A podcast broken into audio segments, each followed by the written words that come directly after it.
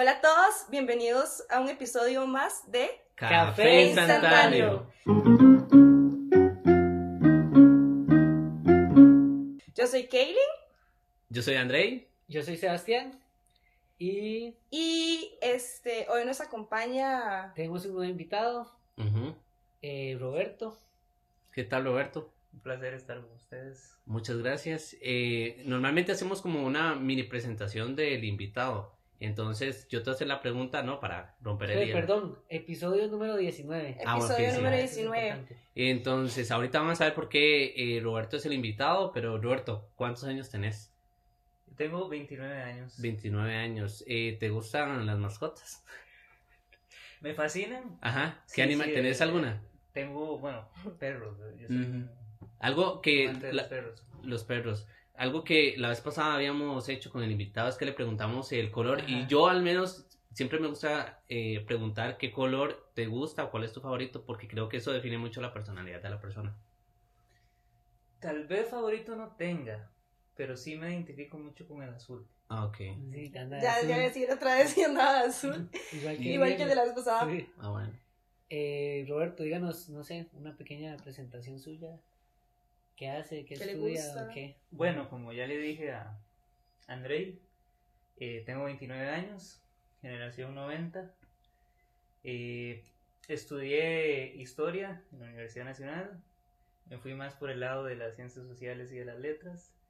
Eh, y bueno, acabo de, de concluir un máster en literatura hispanoamericana Mm. en Madrid. Wow. Entonces, eh, acabo de regresar, pero bueno, tratando de buscar un, un nuevo rumbo en mi vida, pero yo soy ese, ¿no? Me, me gusta mucho la parte de docencia, he sido profesor Ah, universitario eh, en universidades privadas y estoy en- encaminado hacia mi sueño de convertirme en, en académico. No sé qué más, me encanta leer, eh, en fin. No, súper interesante. sí. Y justo lo que él decía se relaciona mucho con el tema Exacto. de. Ya, tírelo. El, Usted, usted. Ok, el tema de hoy es... ¿Cuál era? ¿Tenía Bueno, algún el tema de hoy, Ok. sí, bueno, el tema de hoy vamos a hablar un poco de, de esas experiencias o esas cosas que nos, nos hacen cambiar totalmente nuestro panorama y nuestra perspectiva de la vida y muchas de esas experiencias es cuando viajamos al extranjero. Ujú. Eso nos trae siempre como, como un nuevo aire y una nueva forma de ver todas las cosas. Ujú. Entonces, es Sí, un es poco de- básicamente viajar cuando se viaja en el extranjero, más que Y cuando todo, se vive en y el se vive en el extranjero. Que de hecho yo... es diferente así- viajar a, a, a vivir. Ajá, yo asiento con la cabeza como si yo lo hubiese hecho, pero Ajá. eso es lo bueno de Café Instantáneo, que Exacto. siempre tenemos como diferentes eh, tipos de personas, incluyendo diferentes tipos de personas en el sentido de que todos tenemos diferentes experiencias, y ya dije mucho diferente. Pero, por ejemplo, yo nunca he salido del país, tan siquiera, ni siquiera, o sea, no he vivido fuera del país y ni siquiera he salido. Entonces creo que eh, el tema es bueno que lo traigamos a flote por el hecho de que ustedes pueden compartir sus experiencias y yo puedo preguntarles. Entonces podemos ser como esas personas que nos escuchan, que quienes no han eh, Sí, viajado, yo los represento y ustedes representan a quienes sí. como los diferentes contrastes. Más que creo Ajá. que incluso hemos viajado a diferentes, hemos vivido en diferentes Culturas países y diferentes sí. culturas, entonces siento que hay mucho que compartir. El disclaimer. no, que digo, como vamos a hablar de, de lugares donde vivimos y que visitamos, y podemos sonar que, que estamos rajando, pero esa no es la idea del podcast, obviamente. Sí, no, es Jamás. como Solo compartir. Compartir la experiencia, sí. Y para aquellos que tal vez en, están planeando algún viaje o en O algún están momento- dudando, Ajá. eso que tal vez a veces uno necesita Sí. como un empujón, porque siempre pasa en esas situaciones, como que, Sí. como que uno quiere, pero hay, hay, hay ciertos pasos que hay que seguir, hay ciertos, Ujú, ujú. ciertos trámites que a veces se vuelven como tediosos, ¿no? Y vamos a presentarla, tenemos una dinámica diferente para el episodio de hoy. Eh, la idea fue que le dimos a Andrei diferentes frases o preguntas y Andrei eh, escoge la que quiere y pregunta a cualquier persona. Que de hecho es como un tipo de, digamos, de entrevista. Ajá, ajá. Espero que, que podamos, que, que esta dinámica fluya de la mejor forma. Y bueno, yo quería empezar con justamente eso. Por ejemplo, me gustaría preguntarle a Roberto, no sé cuántas veces ha, ha viajado, pero la primera vez, porque por ejemplo uno siempre va a tener el, el miedo inicial de que "Ey, me voy a ir del país, porque "Ey, esta es mi zona, esta es como, como mi casa. Entonces, ¿Vos cómo sentiste esa primera vez que dijiste, bueno, me voy de, de este país? Bueno, eh, yo creo que sí, efectivamente es una decisión, ¿no? Que uno tiene que, que pensar muchísimo, ¿no? En, en, muchos ámbitos, porque en mi caso es salirse de una zona de confort. Uh -huh. eh, en mi caso sí era apostar por algo más. En mi caso el estudio, pero entonces lo que predominaba para mí era eso. Pero sí, siempre ha sido una... De hecho, todavía hoy en día creo que no debía haberla pensado más. Uh -huh. Porque allá uno se pone a cuestionar muchas cosas, ¿no? Cuando uno está fuera del país, empieza a ligarse con todo lo que no tiene, ¿no? Entonces, fue como una experiencia en la que dije, bueno, eh, la voy a disfrutar al máximo, pero siempre hay, creo que ataduras, ¿no? Que, uh -huh. que constantemente te llaman. Pero eh, para mí es salirse de la zona de confort y, y, pensarlo muy bien, ¿no? Pensarlo muy bien, ¿qué conlleva eso? Pero te puedo decir eso, ¿no? Eh, Sebas quiere decir algo con Sí, ya terminó. Sí, dale. Sí. No, que eso las ataduras me parece súper importante porque yo conozco mucha gente que pueden tener la opción de salir del país, de ir a estudiar a otro lado y no se van por las ataduras. Uh -huh. Y yo siento que hay que hacerlo, digamos, eh, es, es solo una vida y es súper rica una experiencia de vivir en otro lugar, digamos. Uh -huh. Entonces hay que dejar olvidadas esas ataduras y mandarse. Claro. ¿Y ese qué son las ataduras? Las ataduras. La, la familia, la familia el novio, los novia, amigos, amigos, el novio, el trabajo al que ya estás acostumbrado, Exacto. la rutina. Es lo que ya conoces. Sí, lo, la zona de confort. Yo creo que también es, eh, bueno, en mi caso fue, yo literalmente dije a tirar a matar, porque también no me quedaba de otra. Yo en, en decisiones soy muy extremista, entonces uh -huh. yo tomé esa decisión, a tirar a matar, porque me voy y no me queda de otra. Ahora, una buena forma de ver a veces las cosas, dependiendo. Yo sigo uh -huh. insistiendo de que sí, efectivamente hay que soltar esas ataduras. Uh -huh. Si uno tiene la oportunidad, aprovecharla al máximo. Y es que, por ejemplo, en, en, el caso de Roberto, no fue como que hey, voy a ir de paseo. Es que literalmente voy a salir del país y de, tengo que adaptarme porque va a ser por un tiempo considerable. Uh -huh. eh, y normalmente las personas salen del país y dicen, de no, yo voy a volver al mío, entonces voy de paseo y listo. Y tal vez no, se tiene, no tienen que pensar en el hecho de que se tienen que adaptar a una nueva cultura. Entonces ahí viene mi pregunta. Eh, las diferencias culturales que ustedes llegaron a sentir o cuando han estado viviendo en otro país, que esa lucha, ¿no? Que al final del día pues sí pueden llegar a ser muy diferentes dependiendo del país y toda la cosa. ¿Cómo lo llegaron a sentir? Es vacilón porque siento que adaptarnos es parte de lo que nos mete dentro de la supervivencia del ser humano, uh -huh. ¿verdad? Entonces realmente aprender lo que, la, lo que le deja a uno el viajar y el vivir y estar en un lugar solo, dan, o sea, hace que vos, digamos, te des cuenta de quién sos, porque muchas veces uno está muy abrumado con, con lo que esperan los demás de uno mismo, lo que le dicen que hacer, este, y entonces eh, siento que es un momento donde uno, bueno, puede crecer. Y volviendo a la pregunta, porque me, me, me fue un poco, sí, creo que lo quería decir antes. y este... ¿Usted dónde viajó primero? Yo estuve viviendo en China durante seis meses. Ajá. Estuve en China y estuve en Taiwán también. Y bueno, mi idea era, eh, también tengo familia allá, pero eh, igual tenía mucha familia que no conocía y quería aprender el idioma y pues aprender de la cultura y todo, ¿verdad? Porque uh -huh. es, también es, es, es, parte de mis raíces. Entonces, siento que China es... Chinita. China es un país, de hecho, soy, soy mi papá es ah, taiwanés. uh -huh. sí. Pero, bueno, viajé a China y, o sea, de que llegué, ya era es un choque cultural. Desde que llegué al aeropuerto y tuve que ir al baño, yo dije, ¿qué es esta letrina? ¿Cómo hago? ¿De qué lado voy? ¿Me agacho? ¿No me agacho? Muy loco los Eso. Ajá, y de hecho yo creo que incluso iba al baño al revés durante un buen tiempo hasta que me di cuenta. Echaba la era, caca donde no era. Era del otro lado. Te lo juro. Eso es un vacilón. Porque, ¿Sí? porque la gente, cuando uno viaja, no sé, incluso a Europa, los baños son diferentes. Los uno baños, ¿Cómo funciona? Cosas. ¿Dónde está la palanca? O, y, y, es algo tan sencillo que es como ir al baño, ya es diferente. Ya, ajá, exacto, ya lo saca uno de... Y no llega, no llega a ser frustrante y porque, te saca. porque la naturaleza del ser humano, siento yo, ¿verdad? Y, y uno se vuelve muy dramático en el sentido de que si las cosas no son también va muy en la personalidad de la persona, valga la redundancia. Eh, el hecho de que las cosas no son como yo estoy acostumbrado, entonces más que adaptación también es aceptación, que va como de la, de la mano, siento yo.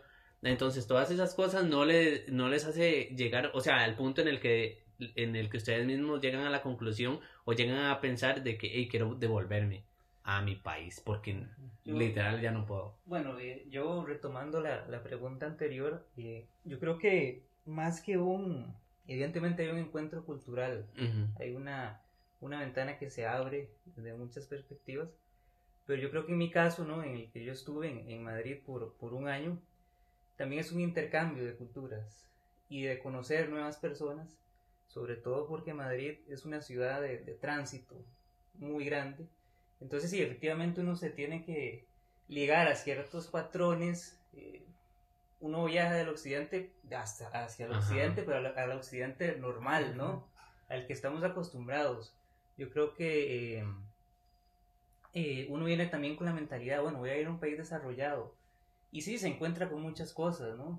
Eh, por decirte algo, el transporte y demás, que es un sistema maravilloso, pero tampoco pretender que es un país tan como uno lo soñaba o lo esperaba, ¿no? Hay, Ujú. hay también sus, sus semejanzas como cualquier país del tercer Ajá. del mundo. Entonces Sí. yo creo que es como un... Yo, yo, sí, dale, dale, No, y digo yo que es, que es vacilón que también uno a veces piensa que todo va a ser lindo y color de rosa cuando le dicen que va a viajar. Y uno se encuentra con demasiadas complicaciones, con demasiados, eh, no sé, eventualidades que, que, que, que te sacan a, a buscar soluciones a problemas que jamás en la vida habías pensado que ibas a tener. Entonces es, es mucho ese crecimiento del struggle, como del, del, del conflicto con, con, con todo. Sí, No el- sé, vos qué sí- no, sí, es que estaba decir. pensando una palabra para struggle, ¿Cómo? como, de, eh, Como la, una la lu- traducción, sí, como una lucha, en Como una es lucha. Un conflicto. Sí, Ajá, un conflicto, ajá. Es, como- es que, sí, sí, es Sí, una sí. lucha. Sí. Pero eh, entonces, digamos, en este caso Roberto eh, estuvo viviendo en Madrid, que, que en Taiwán, En China. en China. Ujú. Y Sebas es en también Dinamarca. en Dinamarca. Entonces, vos sentiste que, por ejemplo, ahí se habían diferencias culturales Claro, marcadas. digamos, eh, bueno, mi viaje fue para aprender gimnasia danesa a una escuela que de por sí la escuela, digamos, eh, ya es internacional porque eran 80 daneses, ciento y algo daneses y 21 personas de diferentes partes del globo, de Brasil, de Chile, de Argentina, de Estonia, de Eslovaquia, de todo lado. Entonces fue una experiencia como culturalmente demasiado rica, digamos. Y ya pensando un poco más en los, en los daneses, eh, es muy vacilón como, como uno se da cuenta que el latino es tan diferente a las otras, como a, a diferentes, pa- diferentes nacionalidades y, y la forma de ver uno las cosas es muy diferente. Porque en España sí hay un, un tono más marcado con la, con la perspectiva latinoamericana o hispanoamericana. Ya Ujú. si nos vamos a, Ajá, ya a Dinamarca. Sí hay, las diferencias son más marcadas, pero en, Ujú. en España pues hay un flujo migratorio grandísimo. Entonces yo tenía compañeros, eh, tres españoles y el resto de Latinoamérica. Y latinos que precisamente vivían desde hace mucho en, en Madrid. Ujú. Yo creo que el caso de Seba sí es distinto, Ajá. es Ujú. más un...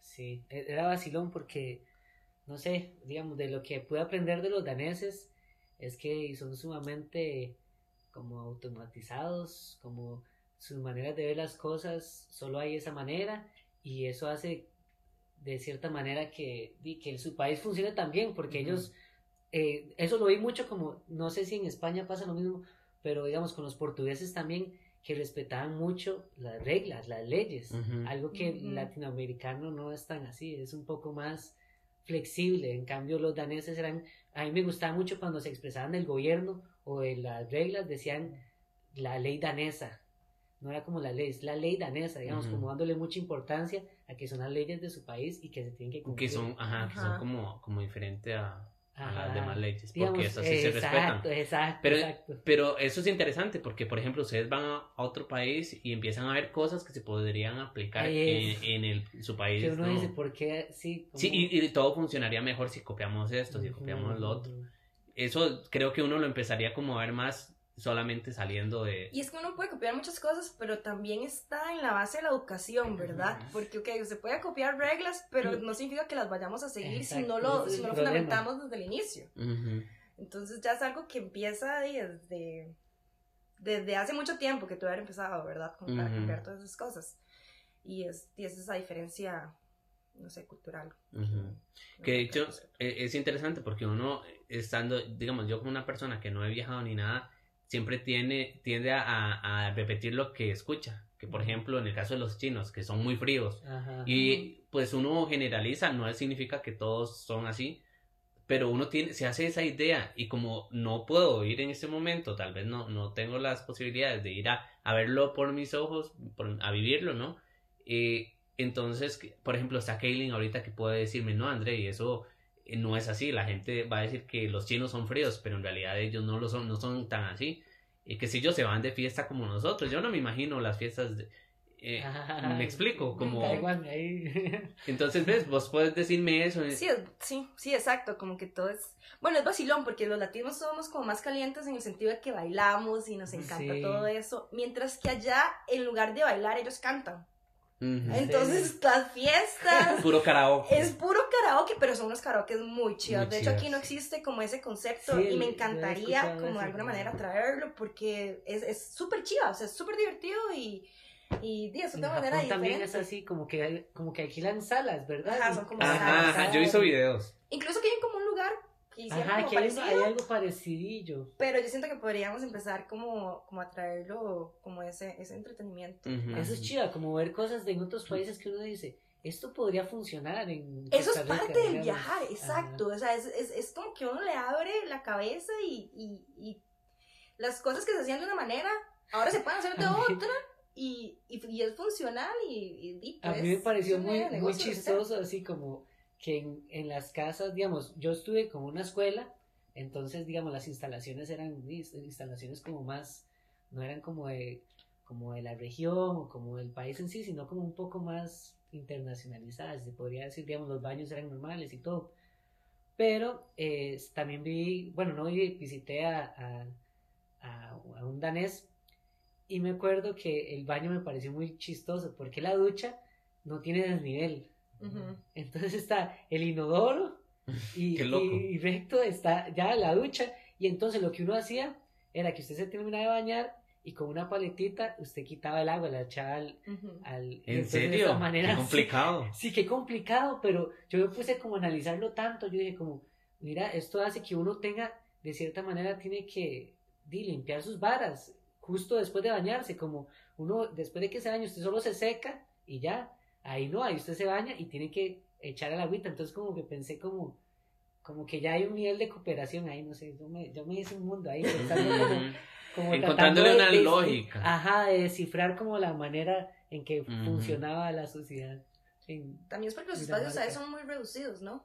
Siento yo como que también influye mucho de que los apartamentos son muy pequeños. Claro, yo, yo- acuerdo. son, son, son hábitos de vida, ¿no? Que uno tiene que adaptarse y un periodo de tiempo muy, muy corto, ¿no? De- en el caso de Madrid, como comentaba Kaylin, eh, es una ciudad habitada.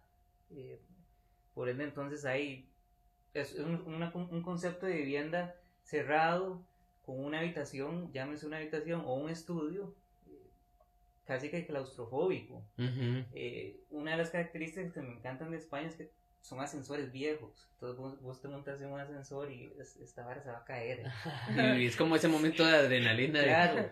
Sí, en- en París era. Pero sí, es como ese conglomerado de, de personas y otra de las cosas, por ejemplo, ¿no? Todo, en todos, en es- todos los españoles, por ejemplo, en esas habitaciones tan minúsculas, en esos estudios, todos tienen mascotas, por ejemplo. Entonces imagínense la vida de, de una mascota en- Ajá. en un lugar de estos. Entonces en Madrid lo- se, se promociona mucho el pasear a los perros. Porque efectivamente no tienen un jardín en, a donde... Qué Como que pasa todo el tiempo. Pero sí, yo creo que son hábitos de vida, ¿no? Este, eh, una de las cosas que a mí me, me afectó mucho, por ejemplo, son- es el cambio de horario. Uy, sí, eso es. Eso es una de las cosas que, que yo constantemente eh, tenía que estar lidiando. Bueno, eh, me levanté a las 9 de la mañana, en Costa Rica son las la 1 de la mañana. no, no tenía como equilibrio. Y me costó muchísimo. Fueron Ujú. más de dos meses en que yo volví a ver el, tele, el reloj y demás. Ajá. Porque yo hubiese pensado que eso pasaba como, qué sé yo, las primeras semanas. Ya después, probablemente Sí. se me olvidaría, no sé si es en tu caso en específico, se me olvidaría eh, del horario de Sí, de Costa Rica. porque X estoy aquí en este momento. No sé, puede ser que también sea importante porque uno tiene familia y no sé, para estar conectado, sé que a, a qué hora los puedo Ajá, llamar. uno tal vez se quedaba hasta tarde, digamos, a mí me tocaba que yo Ajá. tenía 16 horas de diferencia. entonces, Sí, ahí es mucho más. Yo creo que ahí ya. Uno está durmiendo y la otra persona se está levantando y Ajá. siempre era así, digamos, era, era Pero es, eh, pero exacto, pero de cierta forma es como decir, me voy a un país, a otro país a vivir, pero de cierta forma tengo que estar conectado a mi vida en Costa Rica. Sí, yo creo que eso es de, las de las ataduras que hablábamos ahora. Ah, yo, bueno, sí. una de las grandes ataduras que tuve fue el tiempo.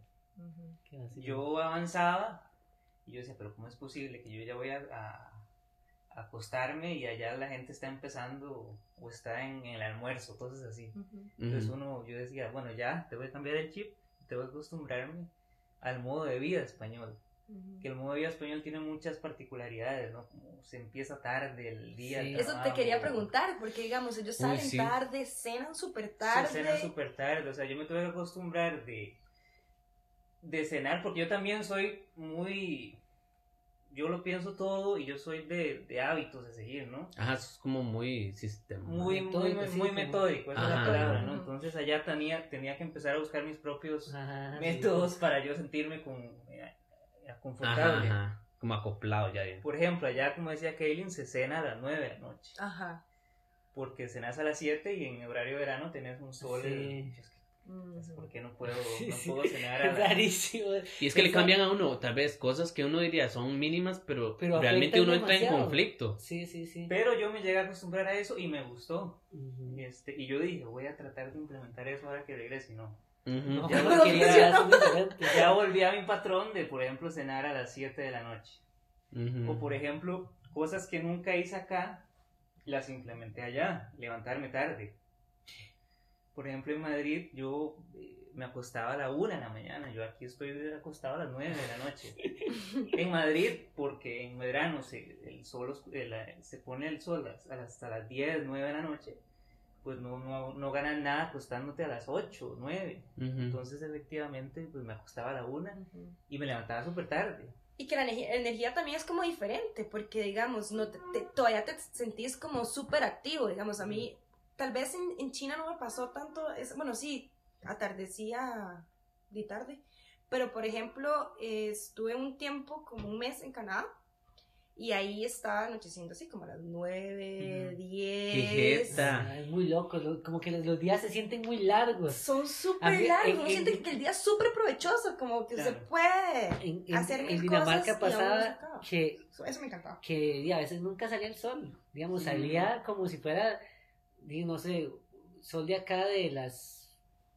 Bueno, vos seis- estuviste en invierno. Ajá, también, ajá. ok. De, de 6 de la mañana, que está, uno tal vez no tan exagerado, como a las 8 de la mañana, y allá ese sol era el de todo el día, digamos. Entonces era vacilón porque cuando yo tuve que ir a Londres a, a renovar mi pasaporte, Y a la- a la- 3 de la tarde oscurece. Ajá, y, y, y fui a la embajada de, de Costa Rica, digamos, y el madre allá me, estábamos hablando y así, madre, es loquísimo, uno tiene que tomar vitamina D para, Ajá. para suplir el sol, porque si no uno se deprime y, es sí, nada eso, es- súper eso es algo que loco, pasa allá, porque uno, uno no está acostumbrado a llevar tan poco sol, digamos, es, es porque vivimos en un país Que, te lo, que de hecho vos me lo contaste y yo digo, ¿cómo es Ajá. posible? Se me hace Y, demasiado y loco. ahí, digamos, entonces Ujú. la mayoría como de Latinoamérica, de gente de Latinoamérica y así, tenemos que andar con las pastillillas de esas, porque a veces uno es Qué como- Es que sí, como como- el clima marca, Ajá. marca una cultura y, y las costumbres de las personas, Sí. porque de verdad, o sea, nosotros somos muy alegres y Sí,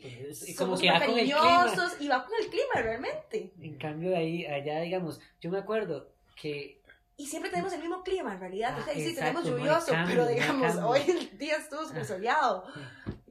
sí es vacilón, nosotros no tenemos cambio de esos de, de verano ni invierno, de que, de que va a anochecer más Ajá. temprano o más tarde y, y eso cambia un. ¿Qué es eso? Adaptarse socialmente, culturalmente, y, y clima, que el, el horario. que ¿Qué vas ya, ya para terminar, porque sí, eh, que en Barcelona a mí me pareció eso muy curioso, digamos, a las 10 de la noche, que, to- que serían como las 6 acá, Ujú. Uno podía ver chiquitos jugando y toda la gente está afuera, porque por lo mismo, por los apartamentos y Claro. todo, y la gente no se queda haciendo nada en la casa, entonces salen. Bueno, eh, sí, el, el otro gran tema es que de las mayores diferencias que uno ve es el tema de la seguridad. La seguridad. Ajá. Que ahí sí es muy Hostia, marcado. Muy, pero muy marcado. Positivo, positivamente. Positivo, ¿no? Positivo, Eh, de, de devolverse a las... Bueno, yo que no soy de salir, pero las pocas veces que salí, terminamos de, de tomarnos la- las cañas, como dicen ya, a las 4 de la mañana, yo me iba caminando Ajá, de, y, sin y no ningún tenía que preocuparse. sí, Sí. sin ningún problema. De, Qué Eso es tan increíble. bonito, eso es como... ¿Verdad? O Se sea, sentirse libre. Ajá. Y a veces me pasaba que, por ejemplo, yo estaba caminando y yo decía, porque como que por alguna razón me llegué a sentir un poco insegura, pero más bien por el hecho de pensar, estoy caminando sola en este puente. Ajá. Pero es porque simplemente eso es lo que Ya- aprendí ya- ya aquí. Ajá. Y después digo, qué feo es tener que pensar es eso cuando, o sea, ni siquiera... Sí, imagínense para ellos venir para acá y más bien decirles, hey, tienen que pensar en todo esto porque aquí es Ajá. diferente. Debe ser ¡Qué dificilísimo. Eso debe ser como demasiado extremo, porque incluso ustedes lo dicen y yo digo, sí, que chiva. Como si, y siento como si ya lo hubiera vivido, el hecho de salir y sentirse libre, que no te va a pasar nada. Ajá. Algo que no pasa aquí, claramente. Digo, tampoco es como lo peor, pero... No, pero, Pero uno no siempre tiene que andar alerta, digamos. Ajá, ajá. yo Sí, siento- allá, siento allá que- también predominan la... Bueno, a mí me robaron el, la- la- el bulto, ¿no? Estando en un bar sin, sin que me diera cuenta. Eh, Me eh, allá es bonito porque uno le roban y uno no se da cuenta. Sí, o sea, no está la... No está el... El trauma. La violencia, la trauma, sí, este, Es algo demasiado inusual. Es inusual, pero Es que son Pero hurtos, pasa, ¿no pero es? pasa. Ajá, ajá. carteristas. Allá no hay asaltantes, allá hay carteristas. Hasta suena bonito, Ajá. digamos. O o sea, carterista. No es tan ¿no? grave, no es tan grave. ¿Y qué tal que...? A, a mí que- casi me asaltan, a mí básicamente medio me asaltaron en Ajá. realidad, que fue en, en París y fue una experiencia muy, Sí. me dio mucha cólera porque yo me puse como para que me asaltaran. La, la, la, para contarlo rápido, yo estaba en un parque y veo que hay un montón de gente como en varias partes del parque y yo qué raro, yo ya me iba a ir y está en una zona que dicen que es medio peligrosa, que es ahí por la, la Sagrada Familia, la, eh, la Sagrada Familia, eh, el Sagrado Corazón, una iglesia ahí. Y, En Montmartre. Ay, Montmartre, ajá. Y, y resulta que voy yo caminando y veo a, a un, a un, un negro super de dos metros así, y el madre pone el dedo así, digamos, para los que no están viendo, solo como señalando, pero como a la altura del ombligo. Y entonces uno, y yo, yo hice lo mismo. Y cuando para hice qué? esto, no sé, yo como, como que no entendí, cuando hice esto, él agarró mi dedo y me empezó a hacer como un, como un nudo de estos para hacer una, una pulserita. Y empezó, y él me empezó a hablar, y no sé qué, en inglés, y me dijo, yo soy de Ghana, no sé qué. Y entonces yo dije, yo, yo estoy acostumbrado a que aquí pidan todo, de que, de que piden plata por todo lado. Entonces yo dije, no, no tengo nada de plata. Y él seguía y seguía. Y entonces en ese momento ya terminó, y se acercaron otros dos, pero ya en un, en un plan de, de invadir espacio personal, y me dice, ahora sí, dele algo a papi. Como de hecho me dijo, como give something to daddy, una hora así. Ajá. Y entonces yo me di cuenta, ok, cambió completamente el tono y el madre que me estaba haciendo la vara también se puso en un tono súper agresivo, como que... No, y entonces lo que yo acaté, porque ya me habían, ya me dicho... Ay, ok, eso lo... Bueno, yo, a mí ya me habían advertido que ahí había muchos carteristas y todo, entonces yo lo que hice fue que me puse en un punto, me moví hacia la derecha para que el bulto quedara en un lado donde nadie me podía agarrar por detrás las cosas. Y el mae me hizo sacar la billetera y yo por dicha no andaba efectivo y le saqué todas las monedas y yo, tome, y le di monedas de Dinamarca y todo. Y él simplemente fue como, di, ¿por qué usted no anda dinero? No sé qué. Y así, no, eso no me funciona. Y yo básicamente me sentí asaltado, digamos, y de hecho una amiga de, la, de, de mi amiga que vive en París, así la asaltaron, simplemente le sacaron un puñal ahí y ahí le- cállese y deme todo. Entonces uno es como, uy, madre, y, y eso es feo porque al fin y al cabo es un poco los inmigrantes, que es un temazo allá, digamos, en Europa. Que resulta, digamos, como, como ex- extraño ¿Usted porque tal, decir algo? tal vez a uno... Bueno, no sé si, bueno, sí, esa parte de la de De- de- migración es... No, no, no, pero de la inseguridad no. No, bueno, de, de la inseguridad no sé es que tal vez en París, que yo, yo tuve la oportunidad Ajá. también, está más marcada la, la, la segregación en términos de, Ujú. de barriadas. En, en, en Madrid no existe esa parte tan, tan... O sea, a uno le decían, puedes ir a, a Carabanchel, eh, y uno decía, "Pero, ¿será que es peligroso? No está como ese predominio, tal vez como decía Sebas, en esa zona de Montmartre y demás. Igual, son estigmas, y uno nunca deja de ser un gran cabrón con esa parte, ¿no? Ujú. Entonces... Ujú. Sí, como exacto, como pensar, sí, hay mucho inmigrante y todo, y entonces es más peligroso, o, o incluso los mismos franceses como que Sí. se paran mucho de... Sí, allá en, en Madrid también hay mucha población negra que también tienen estos trucos, ¿no? Que te llegan con una pulsera y, y te dicen algo y lo que quieren es... Básicamente vos tenés que quitársela de una vez porque si Ujú. no te exigen o llegan, como dice otros... Sí, como timar, como... Ah, de hecho, En- digamos, ah, bueno, dale, dale. Eh, no, iba a decir como, en China más bien, bueno, yo sí me sentía súper segura. Digamos, yo salía a las 12 de la noche, iba a un bar, regresaba a la casa caminando y, y, y como que la vida, noc- hay mucha vida nocturna, como que todo el mundo saca sus puestitos y hay como muchas, muchas, este, como ventanitas de comidas que la gente saca ahí en, en la noche, sacan parrilladas y todo el mundo se sienta como a jugar. Este, Mahjong, que son como esas fichas. Mahjong sí es, un- es, un juego, Es un juego chino. sí, pero lo he visto. que- Y, y en realidad siempre, siempre me sentí, la verdad, bastante segura. Eh, incluso una vez andaba como en un, en un balneario y, y dejé como 20 mil colones ahí súper a la vista y nadie nunca los agarró. Pero ahí la los situación era no funcionan allá. No, digamos, eh, Perdón, tuve que decir. Bueno, el equivalente Ah, a, el equivalente sí, a en yen, ¿Qué? ¿verdad? En yen, yen. Yen, ¿Cómo se llama? yuan, Yen. yuan y en Japón son yen, yen, ajá. entonces es muy parecido. Este, pero también, este, el, las reglas allá, o sea, si usted no las cumple, te cortan las manos, desapareces Son del... extremistas. Son súper extremistas, extremistas y, y di, eh, Y eso es- funciona. hay, sí hay mucho, o sea, sí, pero sí hay como un miedo implantado del gobierno. Ujú. Ok, se sentí seguro, pero sí está ese otra, esa otra parte de inseguridad, más bien por parte del gobierno, ¿verdad? Porque, porque vienen a, a, a restringir mucho.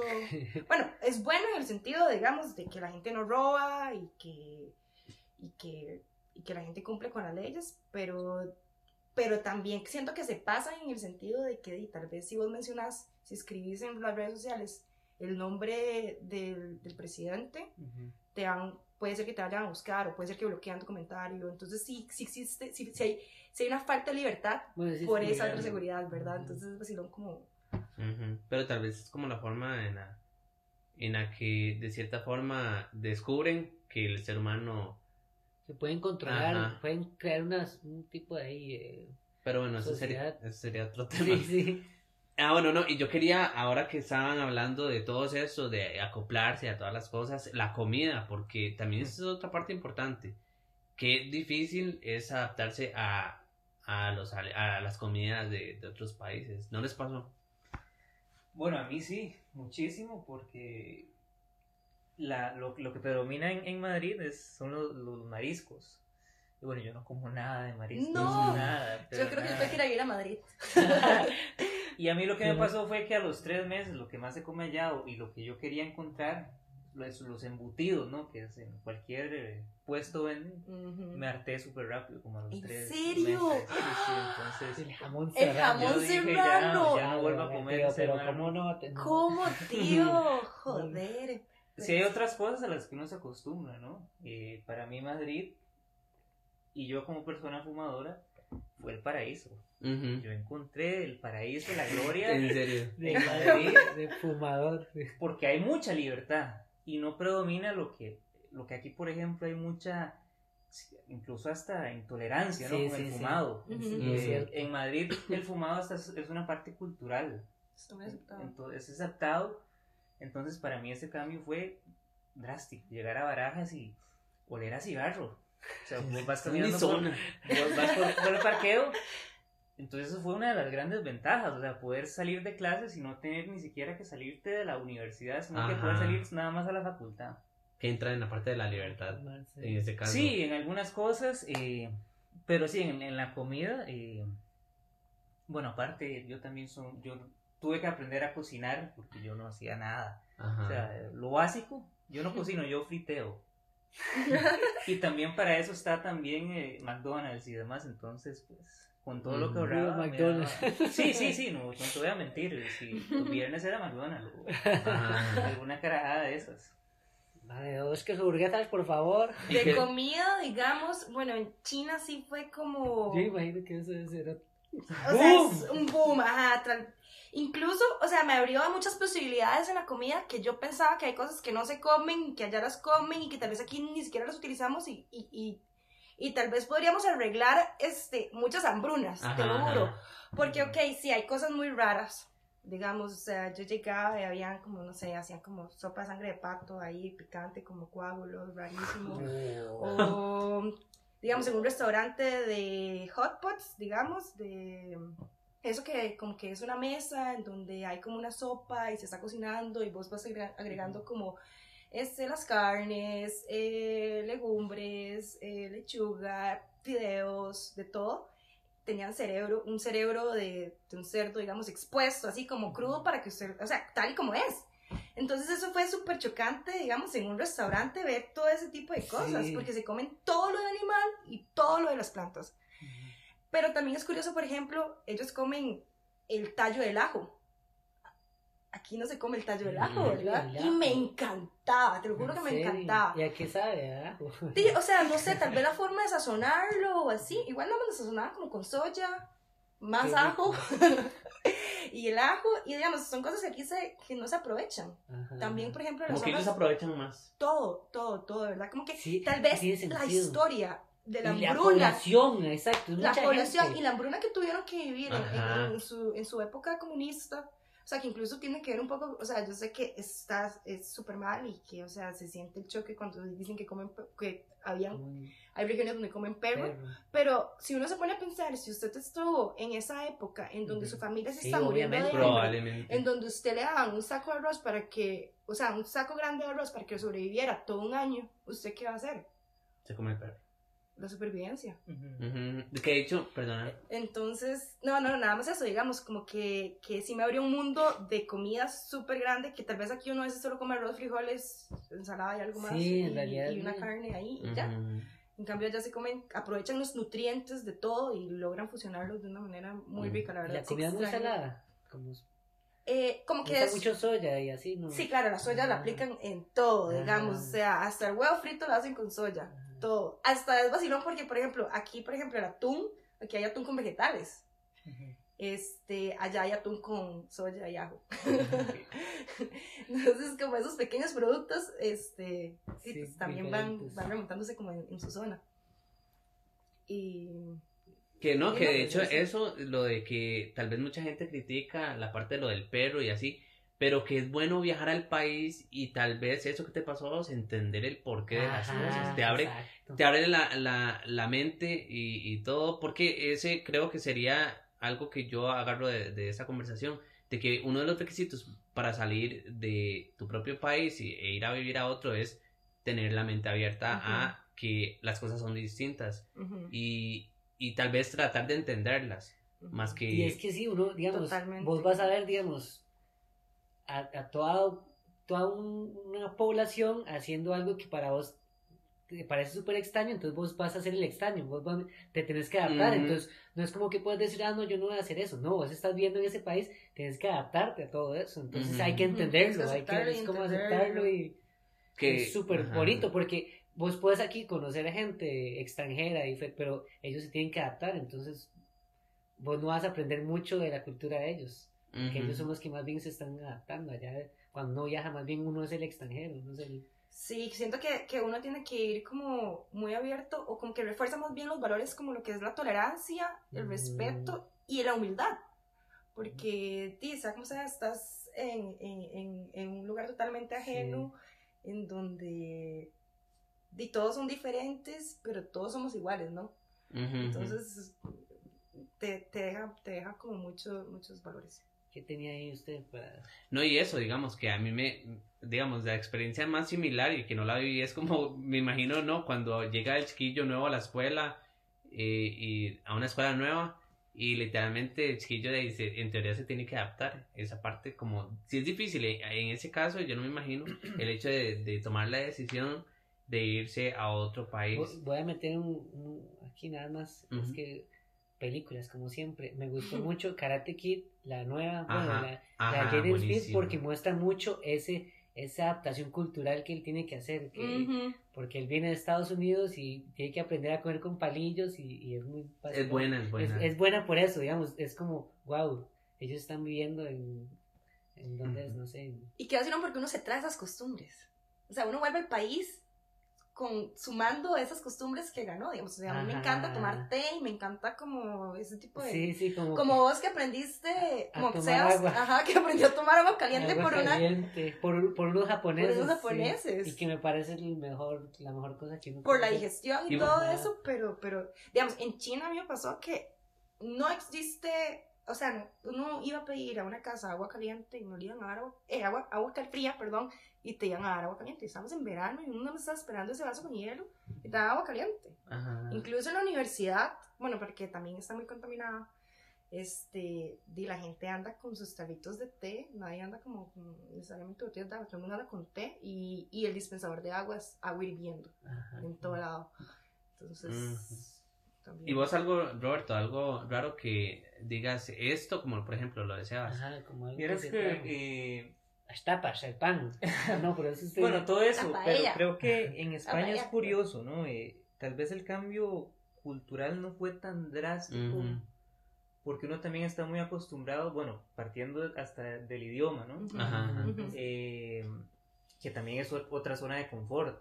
Eh, no fue tanto el choque cultural en algunos ámbitos, sí, pero como pude lidiar con muchas, porque repito, ¿no? España uno convive con muchos migrantes y- latinos, entonces el cambio no No es como tan... tan drástico en algunas cosas, eh, no sé, o, o tal vez uno llega a reforzar algunos prejuicios que tiene, como el español intolerante, que efectivamente a veces sí, sí existe, ¿no? O, o el tipo, yo creo que hubiera sido más valioso eh, conocer otras áreas de, de- de España porque sí se ve la diferencia cultural, ¿no?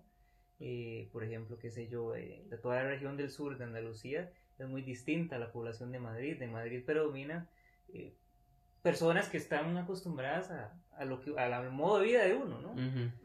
Tal vez ciertas diferencias, ¿no? Que tal vez eh, hay un estilo de vida un poco más acelerado, tal vez que el de nosotros, pero es muy poco, ¿no? Uno, al fin de cuentas, va a, una, a, un, a un occidente, pero igual uno está anclado en un occidente, entonces Pero es muy parecido. es, Vale. es parecido, ¿no? No, no es como, eh, qué sé yo, eh, la típica cosa que a mí me molestaban era por el por la R, ¿no? Ajá. La R, que no mí sé, me molestaron mucho por eso los mexicanos. uno Los no lo mexicanos, siente, ¿no? sí. Eh, ¡Ay, qué rico, tico, qué rico!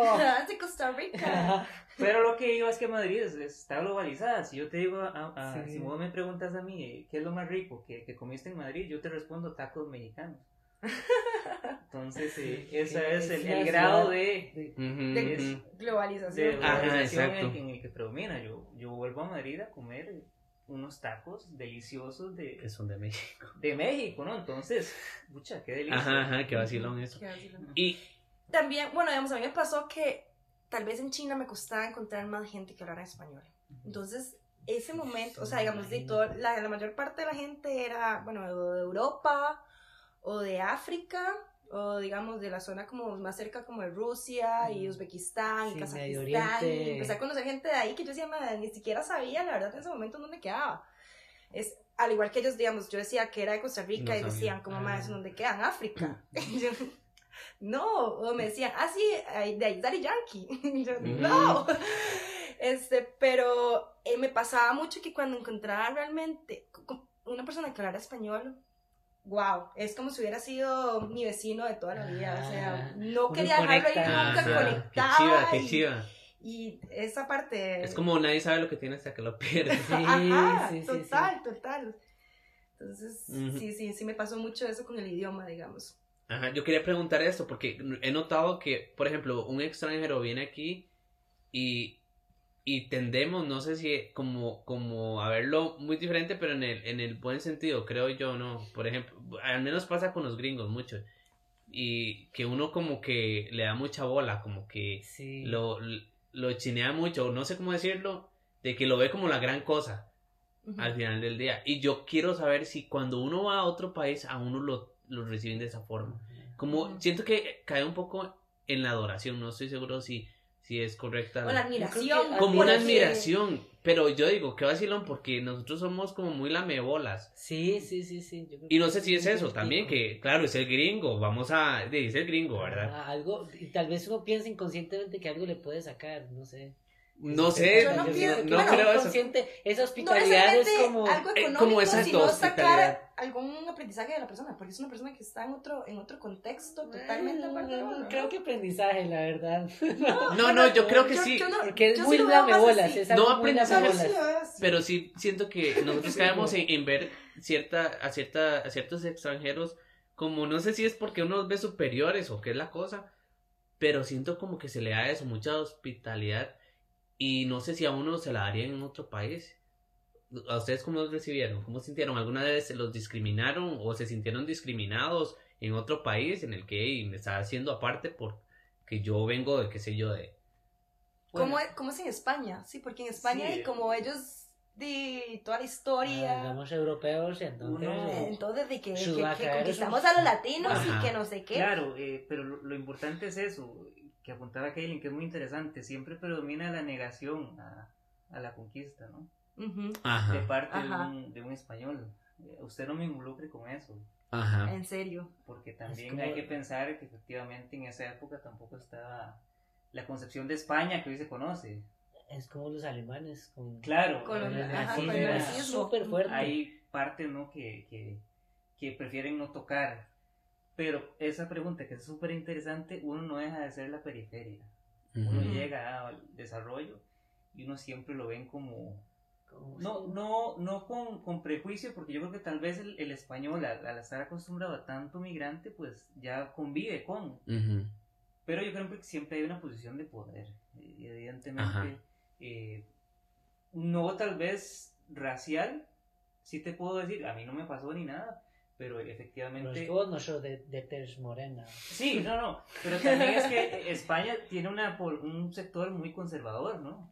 Eh, España vivió 75 años en una dictadura y hoy hay personas que apoyan esa dictadura y poco a poco hay como una, un acercamiento hacia eso, ¿no? Entonces, efectivamente, bueno, yo a mí me tocó estar en el contexto de, de- del partido Vox, que es, es un partido que resurge ahí de, de la extrema derecha, que rechaza todas estas, tiene políticas eh, xenofóbicas y demás. Entonces España, por poner un ejemplo sencillo, si uno ve una bandera de España en alguna casa, en algún edificio, uno dice, bueno, ahí vive un facho, ahí vive un, fascista, ¿no? Ahí vive alguien que apoya a la monarquía. Eh, y pero también es curioso porque uno ve las dos tendencias, ¿no? Porque España está dividido, a fin de cuentas, ¿no? La, la España monárquica y la España republicana, que poco a poco quiere meterse, pero le cuesta. Ujú. Entonces, sí, en definitiva, sí hay, sí hay racismo, Sí. sí hay xenofobia, pero por, por suerte, ¿no? A mí no me tocó en ningún contexto verlo. Ajá. ¿Y ustedes? ¿Seas vos? Mm, a mí lo que me pasó, digamos, no sé si nunca sentí como racismo, pero sí, no sé si era, yo sí sentí siempre como a los daneses muy, primero, como muy orgullosos de su, de su país y que eh, ellos decían como, de, no sé, Dinamarca, como que se siente ese orgullo por el país y que sienten que el país de ellos es el mejor país. Ujú. Y por eso mismo también como que no se juntaban mucho. Es muy curioso porque de los 21 internacionales que éramos, muy pocos hicieron amigos como muy cercanos con daneses. Porque ellos de cierta manera son como apartados, como que solo se juntaban con daneses y a, y a pesar de que todos hablaban ing- inglés súper bien y todo, Y no, no se veía mucho. Es que también es, es como algo raro, como que de cierta manera, yo lo sentía más bien como ellos muy, es que no sé, no sé si elitistas, pero de cierta manera como que, ok, nosotros solo nos juntamos con daneses. Porque Como muy mejor. cerrado. Eso los convierte un poco exacto. cerrados porque hay que estar como abiertos de. Exacto, exacto. Y había, si habían, obviamente siempre hay sus excepciones, habían personas de- digamos, de- me acuerdo una danesa que le encantaba estar con los latinos y se puso a aprender portugués y todo, pero no era como lo habitual, lo habitual era como, ok, daneses por allá, internacionales por allá, incluso, eh, di, aunque hablaran, no sé, que estamos los internacionales, digamos, los latinos, y están los portugueses, los que hablan portugués, y están los que hablan inglés, australianos, y los alemanes, y al final, al final todos éramos una familia internacional, pero no habían daneses en esa familia. Ujú. Ujú. Y, y yo creo que al final eso también es una vara de la escuela que de cierta manera nos separa mucho, porque nosotros tenemos clases y nuestras clases sí sí tenemos compañeros daneses y todo, pero nada más. A veces ellos tenían sus clases como, eh, se llamaban como estudios nórdicos, entonces eran como eh, daneses, eh, la gente suecos, sí, de Suecia, Y noruegos, ellos por un lado, bueno, islandeses y finlandeses, no, Finlandia no, no en finlandeses, no, yo creo que sí. y, y, y entonces, como de cierta manera la escuela uno lo separa también, que eso no ayuda como a la convivencia. Sí, sí. En vez de, de ayudar. Ajá, como hacer más, hacían, habían actividades y todo, pero como vos no convives siempre con, con alguien, con un danés, en una actividad va a ser muy difícil llegar a hablarle, porque hay también diferencias ahí, son muy tímidos y así los daneses. Se podría decir fríos también. Ujú. Mm. Qué vacilón. Qué vacilón porque yo creo que yo tuve eh, lo opuesto, pues no lo opuesto, pero digamos, más como, lo- como igual aquí como los latinos ven a los extranjeros, digamos. Que eh, en China como que tal vez durante mucho tiempo no tuvieron tantos extranjeros y, y tal vez en la zona en la que yo estaba viviendo no habían tampoco muchos extranjeros. Entonces está eso de que te ven como con cierta admiración y es- Ujú. es súper vacilón porque ya tal vez era incluso un poco extremo.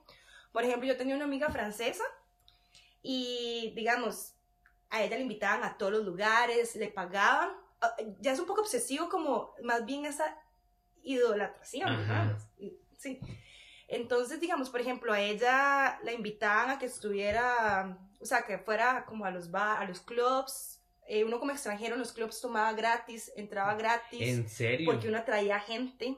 Mm. Entonces, Como si fueran famosos. es como si uno fuera famosos. Qué loco. Digamos, una vez fuimos a un parque, a un parque nacional y estábamos tomando como la foto con el rótulo nada más del lugar y habían mamás, digamos, éramos un grupo de extranjeros donde había de todo, digamos, mexicanos, este, franceses, eh, de todo lado, ¿verdad?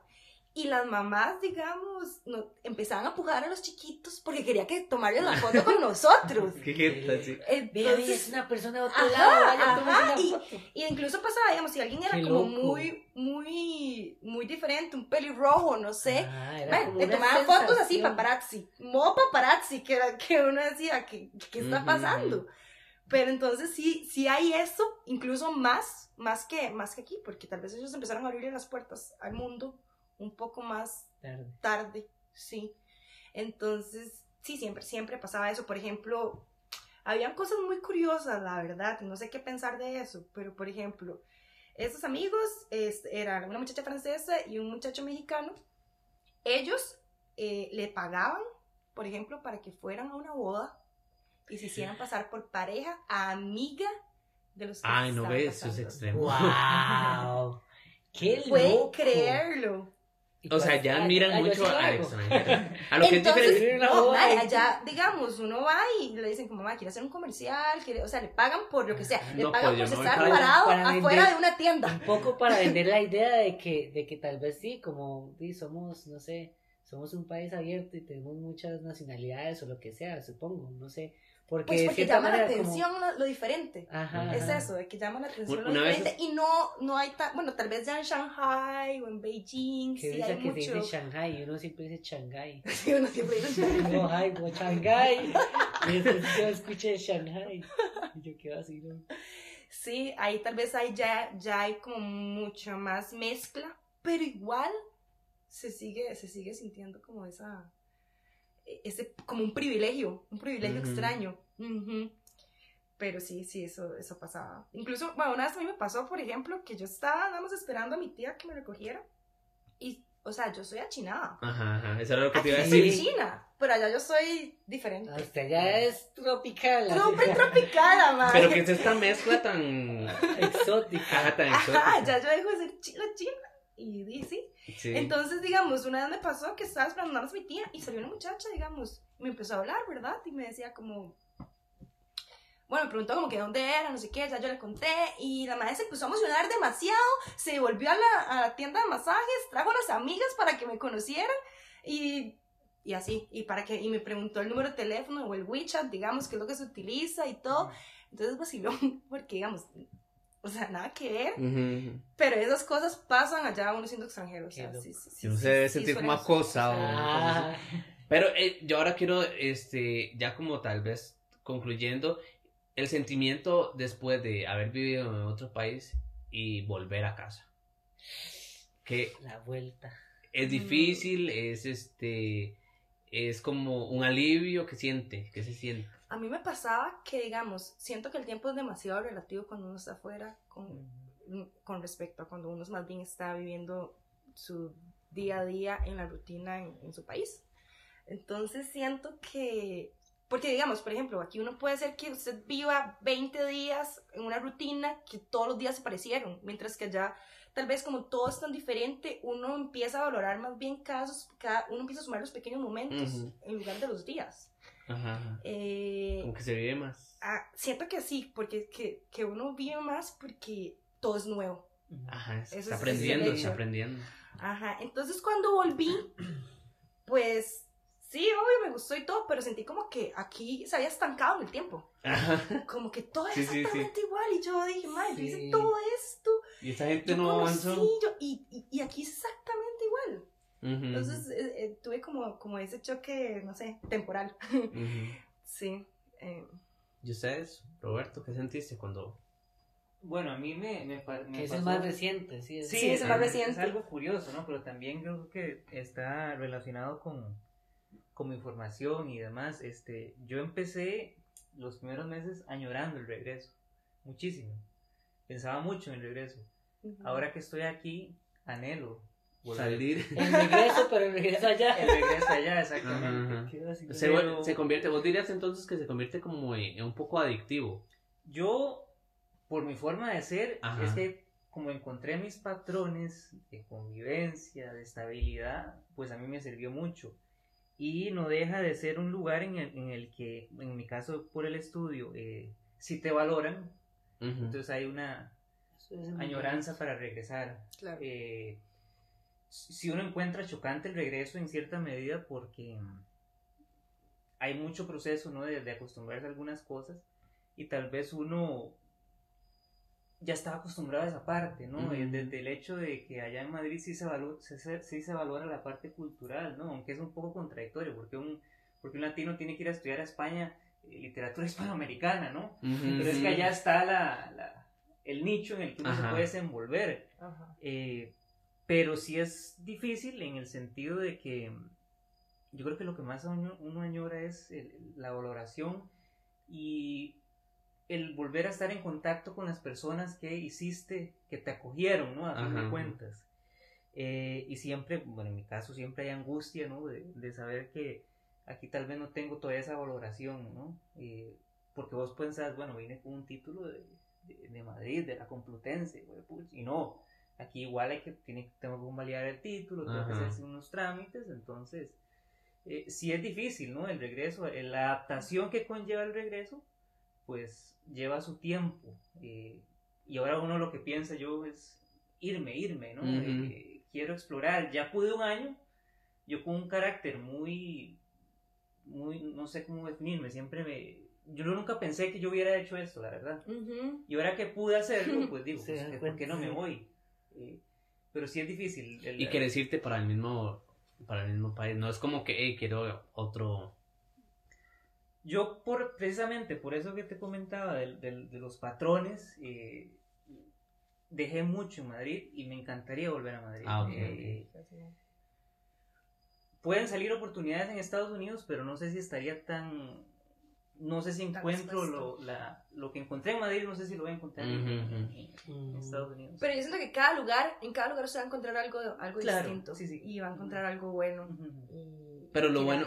Ajá, pero lo bueno, digamos, de tu caso es que, por ejemplo, eh, sí se puede establecer una vida en otro país y decir, hey, aquí me siento cómodo, puede ser mi nueva casa y ya. Sí, yo, yo siento, ahora que decís eso, yo siento que una vez que uno se va a vivir a otro lado, ya uno se vuelve un extranjero para cualquier otro lado, digamos, como ya usted puede vivir en cualquier lado. Sí, ya no siente mismo. como, porque como uno solo ha vivido en un país, digo, uno se siente como aquí es donde, el único lugar donde puedo vivir. Ya una vez que usted expande su horizonte, usted dice, madre, Sí, ya lo hice una vez, lo puedo volver a hacer. ajá, y ya Ajá, siente como que, se pierde todo- un poco el miedo y el más, lugar- aquí- hay más ansias de... Exacto, y ya, y ya no existe el lugar, ok, sí, di, yo nací en Costa Rica, viví toda mi vida en Costa Rica, pero ahora siento que mi hogar puede estar en otro lado. Ajá, pero ese no tiene que ser mi límite. Ajá, exacto. Es que yo siento que también uno cuando, cuando cambia, o sea, uno no, no es que deja su zona de confort, sino que la extiende, la expande. Mm. Se expande su zona de confort al lugar en donde Eso se está moviendo.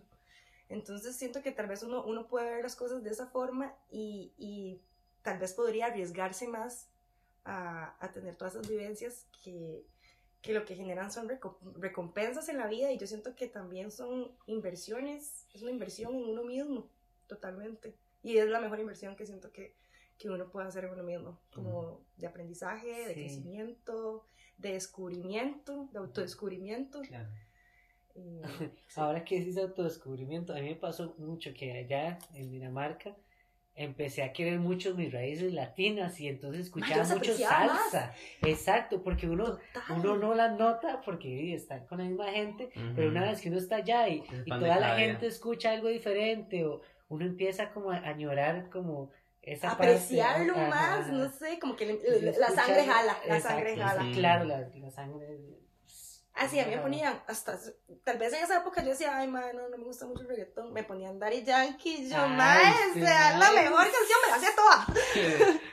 Pero sí me pasó, sí, sí, totalmente, porque uno vuelve a conectar a sus raíces también. No, pero pues... No, no, yo, y yo quería darle las gracias a todos porque yo no tengo la experiencia y creo que, no sé, siempre he tenido la curiosidad, me gustaría en algún momento Váyase, váyase. tener la experiencia. Y, y si alguna persona incluso tiene, que nos esté escuchando, tiene la meta de, de ir a conocer otro país, pues aquí les quedan tres experiencias diferentes y motivos diferentes también, lo cual Sí. es súper interesante. Y no, pues si quieren comentar acerca de qué país les gustaría eh, conocer o, o si han tenido alguna experiencia, entonces los invitamos a que opinen.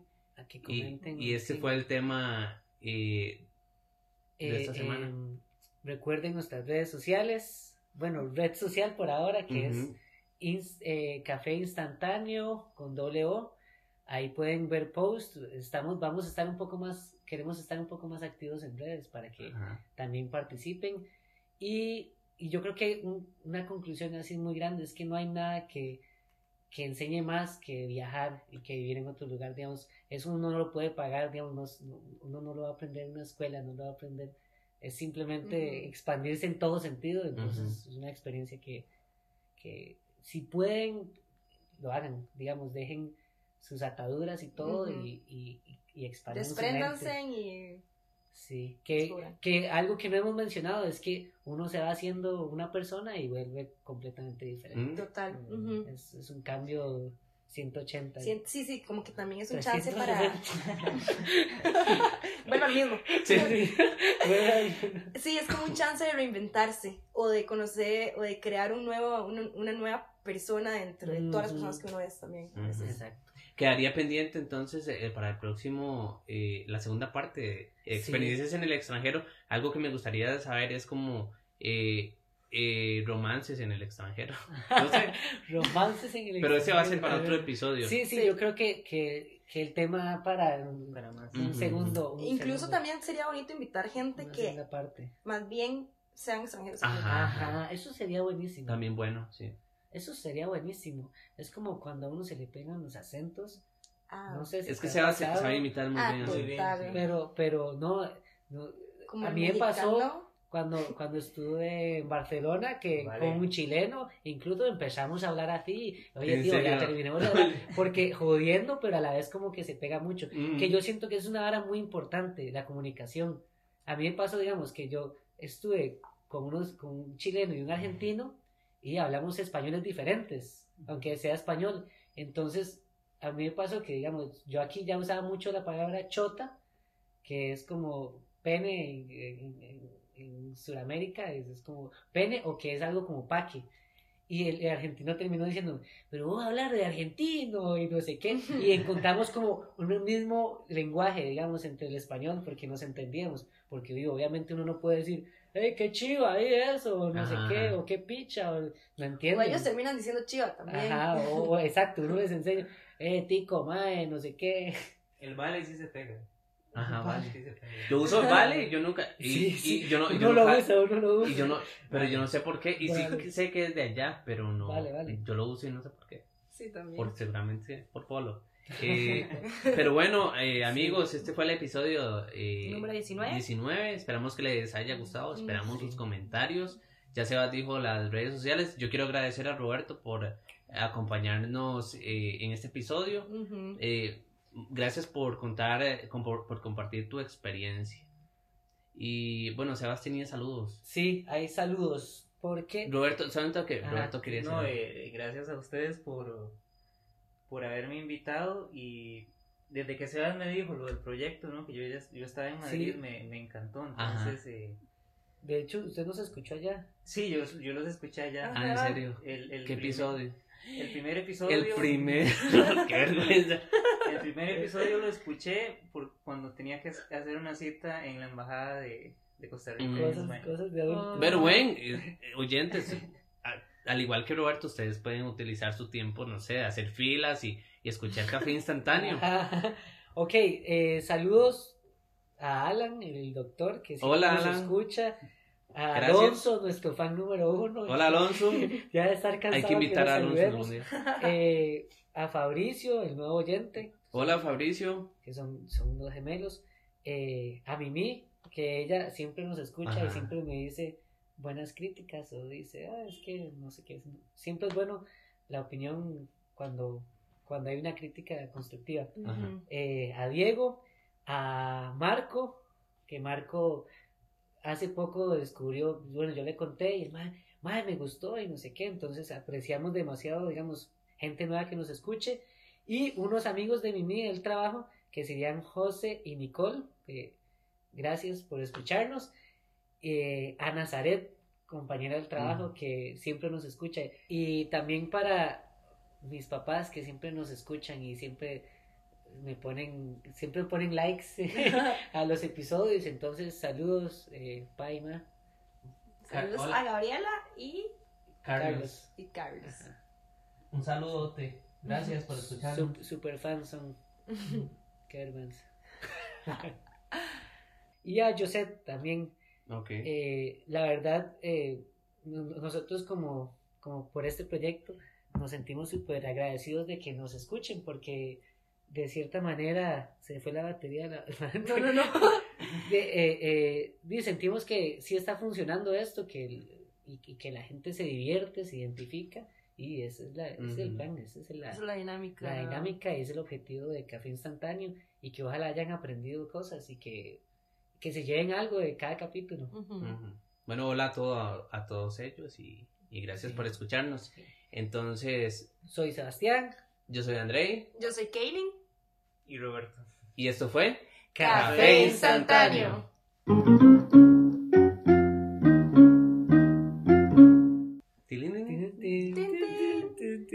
Creí que era tardísimo ya. Es medio tarde, ¿verdad? Son las nueve. Ya listo. Sí.